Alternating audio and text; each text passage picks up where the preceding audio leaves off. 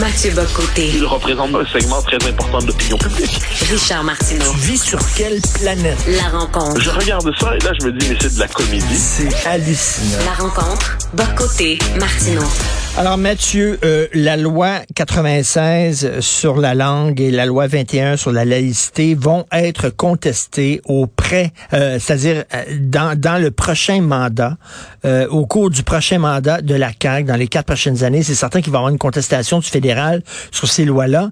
Et là, le porteur de ballon, la personne qu'on a choisie pour défendre justement euh, la langue et la laïcité, euh, c'est Jean-François Roberge, l'ancien ministre de l'Éducation. Qu'est-ce que tu en penses? Je pense que tu viens de mettre le doigt sur la nomination principale ou l'absence de nomination principale du président du Conseil des ministres. Alors, Jean-François Roberge est un, est un vrai nationaliste, il n'y a pas de doute. Oups, on le... souverainiste. Oui. Oui, non? Non, allez, vas-y. D'accord, je pense même qu'on pourrait dire qu'il appartient au closet souverainiste, hein, les souverainistes dans le placard du gouvernement caquiste. Il n'en demeure pas moins qu'en ne, en ne donnant pas ces fonctions-là, donc tout ce qui touche à l'identité, donc la langue, l'immigration, euh, la laïcité, j'oserais même dire les affaires intergouvernementales, à Simon Jeanin Barrette, on aurait pu s'attendre à ce que Simon Jeanin Barrette ait une, une forme de super ministère identitaire, hein, c'est-à-dire pour équilibrer, pour montrer que c'est lui l'homme fort de l'identité au gouvernement. Et bien là, c'est comme si on l'a un peu dépouillé de certaines fonctions qui étaient nécessaires et vitales. Et, euh, et si on ajoute à ça, donc euh, effectivement, Jean-François Roberge a la tête bien faite, mais pour l'instant, pour l'instant, on ne lui connaît pas la même fermeté de tempérament que Simon Jolin Barrette, qui avait quelquefois la capacité à affronter même des, des c'est des lobbies assez puissants sur ces questions-là. SJB avait cette capacité-là. Reste à voir pour Roberge.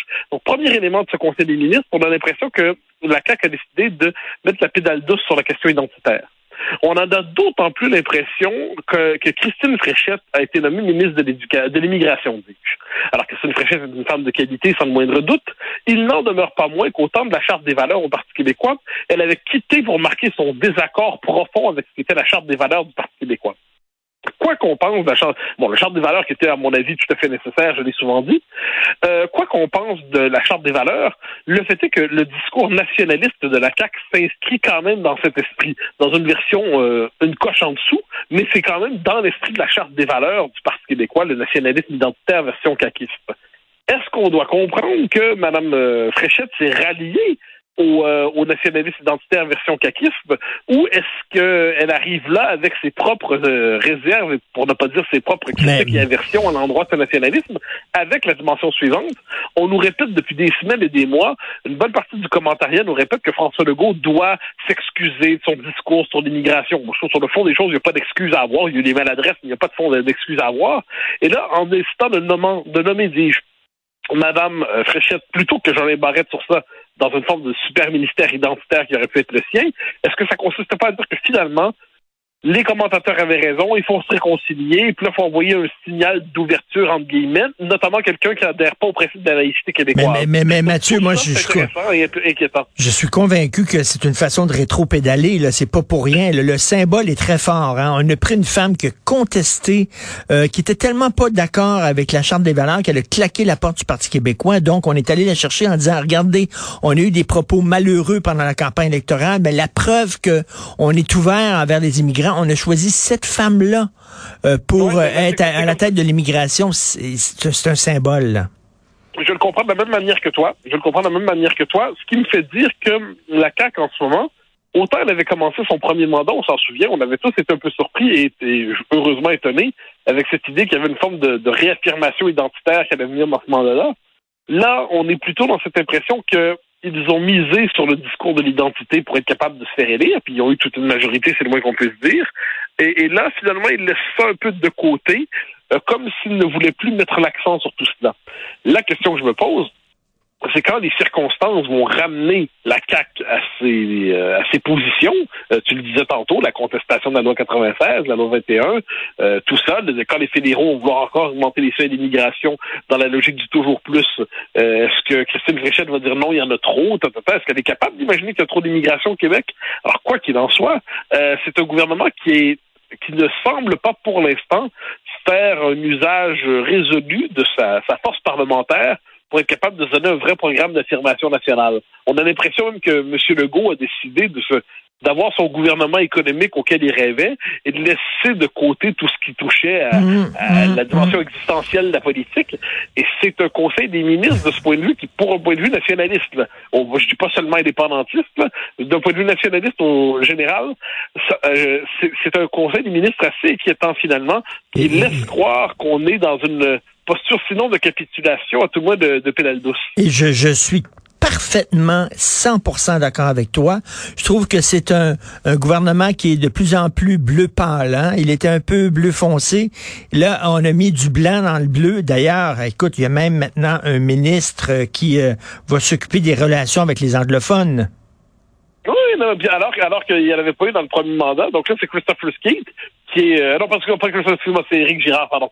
Euh, mais, euh, mais donc là, on, décide finalement d'intégrer cette part libérale dans le discours euh, dans le discours euh, caquiste.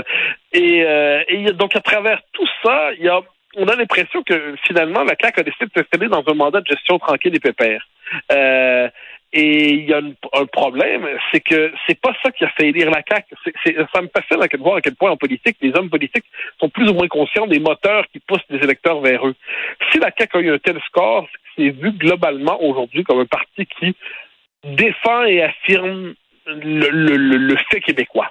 Et là, si la CAQ se contente, comme on le voit justement, d'une politique à petit régime, euh, si en plus elle envoie des signaux comme quoi finalement elle veut s'excuser de ses positions identitaires d'hier, si en plus elle dépossède son principal ministre identitaire, je peux me permettre l'idée, c'est Simon Jean Barrette, c'est le Fitzgibbon de l'identité ou pas, ou à la coalition Avenir Québec. C'est l'homme fort sur ces questions-là, l'homme à qui on a appris à se fier pour savoir que des choses vont se faire, celui qui incarne un nationalisme résolu, eh ben, on a l'impression qu'il y a quelque chose qui se perd. Et, et la suite de tout cela, la suite de tout cela, c'est une CAQ qui finalement est en train d'enterrer ce pourquoi on, globalement, bien des Québécois l'ont élu. Tout à fait. Et d'a- d'ailleurs, Mathieu, la- Mathieu, euh, tu sais, Thomas Mulcair, on peut pas euh, penser plus opposé idéologiquement à toi.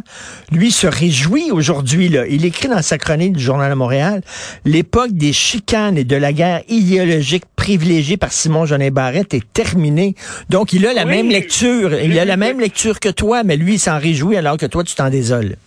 Oui, et là, là ben, tu as tout à fait raison. Puis là, je me permettrais, euh, Thomas me pardonnera de l'utiliser comme euh, comme alternative dans mon discours, mais je, euh, je pense que François Legault va devoir se demander s'il veut globalement dans sa vie plaire à la tendance Thomas Mulcair, euh, Yves Boisvert et puis la presse, ou à la tendance, euh, on pourrait dire, euh, nationaliste qui va de Rio à Facal, à Martinois du Rocher, à moi, ainsi de suite. Euh, tu peux pas plaire aux deux. C'est Mm. certain que tu peux pas plaire aux deux. Faut juste que tu acceptes ça. Donc, est-ce que euh, le, le, le gouvernement Legault, finalement, se construit désormais dans cette idée qu'il a fait des gains qu'il avait à faire sur l'identité, puis maintenant, il doit se faire pardonner ce qu'il a fait pendant quatre ans? C'est pas interdit d'interpréter ainsi ce Conseil des ministres. Donc, le, le, la- la- les, les- amis de l'économie sont rassemblés, les questions identitaires sont refoulées, on compense avec Roberge qui a les, les idées à la bonne place globalement, mais qui représente quand même une, une plus molle avec le- un manque de fermeté chez lui à tout le moins pour ce qu'on en voit. Et le résultat, c'est qu'il y a quelque chose de goût amer dans la nomination de ce, Conseil des ministres. Ça ne veut pas dire qu'il ne se surprendra pas, c'est pas impossible, mais ça veut dire qu'il part avec deux balles contre lui. Mais Deux pour toi, pour toi, c'est une très grande déception parce que Mathieu, tu faisais partie des gens qui, ben, qui croyaient euh, au nationalisme de la CAQ en disant, euh, ben, écoute, euh, quand même, c'est quand même important que la CAQ soit là, puis qu'elle quand même elle défend les Québécois, tout ça. Mais là, il, il- vraiment, c'est cap sur l'économie. Et euh, on délaisse, euh, on met toutes les questions identitaires là, sur le feu arrière, sur le, sur le- sur- dans le four, Oui. puis le four est fermé. Et, et- et là, c'est là qu'on va voir. Ça fait penser un peu à du Bourassa 89. Alors, euh, je m'explique.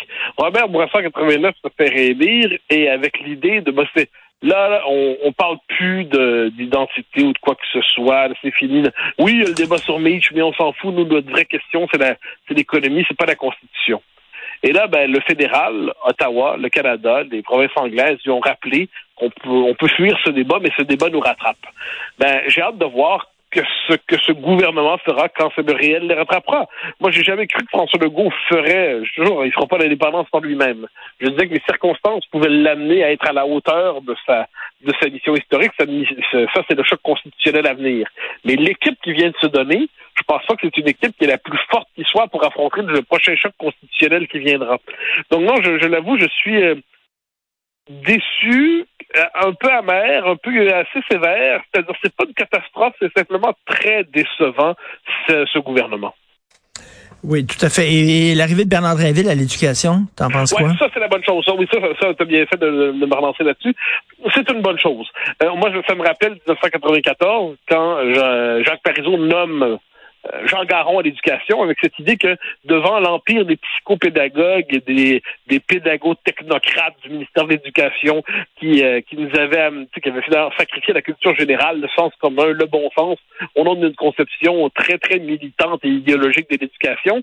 Mais là, il faut quelquefois un homme de bon sens un homme d'enracinement, de sens commun, pour ramener un peu d'ordre dans ce ministère qui est un État dans l'État. Donc ça, euh, je trouve que c'est une très bonne nouvelle pour le ministère de l'Éducation. J'ai hâte de voir comment Bernard Réville va s'y préparer, euh, parce que c'est pas c'est pas évident. Mais je pense que c'est l'homme qu'il faut. Pour ça, certains disaient que Sonia Lebel s'y retrouverait. Je trouvais pas ça convaincant. Et moi, je disais que Drainville, ce serait une bonne chose, parce que justement, il arrive avec la, le poids politique nécessaire pour contredire euh, le, le lobby des, comme je dis, des technopédagogues qui transforment les enfants en génération cobaye pour leur théorie éducative un peu loufoque. Donc, espérons qu'il représente ce contre-pouvoir à son propre ministère.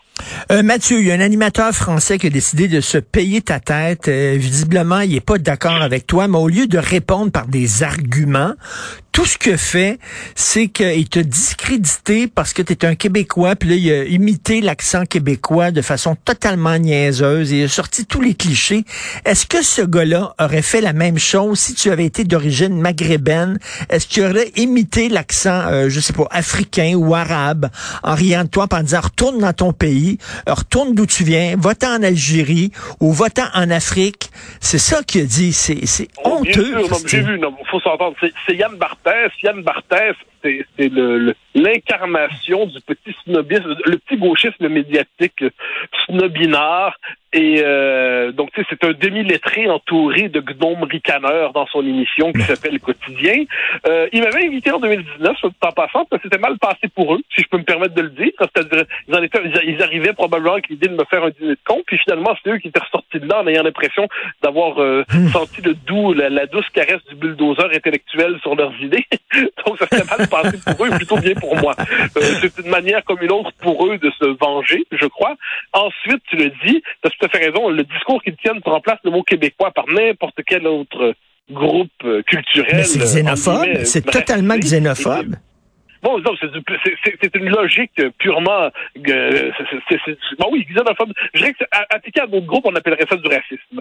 Mais, euh, mais franchement, donc perso, je le prends pas mal parce que se faire insulter par Yann Barthès, ça fait partie des choses dans la vie. On s'en contrefiche. C'est pas un type très intéressant. Ensuite, ensuite, euh, voir le Québec ainsi traité, je note en passant que ça nous vient de la petite gauche mondaine. Hein. Ben oui. Ça vient de la petite gauche mondaine. La gauche qui aime tout le monde, mais qui nous crache dessus comme ça, puis qui nous présente comme si on était dans une version caricaturale de ce qu'aurait pu être le temps d'une paix. Bon, ça va. Non, mais il dit, il dit, il dit, il dit littéralement retourne chez toi. Et moi, j'étais flabbergasté en disant, est-ce qu'il oserait dire ça à un Africain ou à un Maghrébin?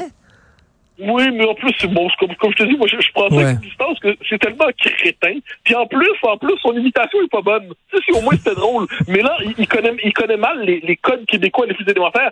Tu sais, c'est quoi déjà, euh, à un moment donné, il dit se pogner. C'est un Québécois qui se pogne sur la France. Et là, on comprend que dans son esprit, se pogner, c'est se masturber.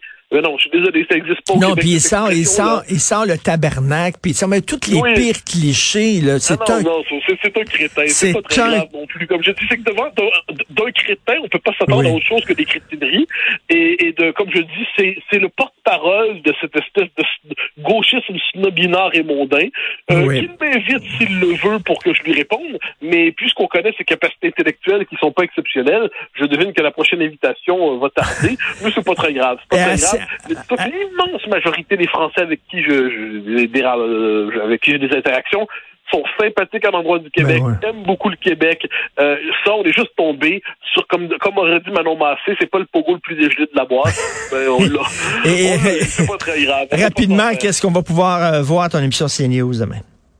Alors, demain, je reçois Jean-Yves Camus, qui est probablement un des meilleurs politologues français pour parler de la question de ce qu'on appelle l'extrême droite ou le populisme et tout ça. Et là, je l'interview donc, parce que c'est, on va être, la semaine prochaine, ça va faire un siècle qu'on a connu la marche sur Rome, hein, c'est-à-dire le, le fascisme qui s'empare de l'Italie. Eh bien, un siècle plus tard, plus certains disent que le fascisme est de retour en Europe.